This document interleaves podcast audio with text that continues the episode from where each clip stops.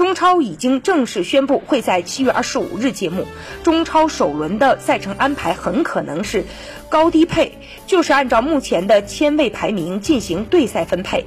首轮 A 组排名第一的恒大将对阵该小组排名第八的申足。富力第一轮踢鲁能。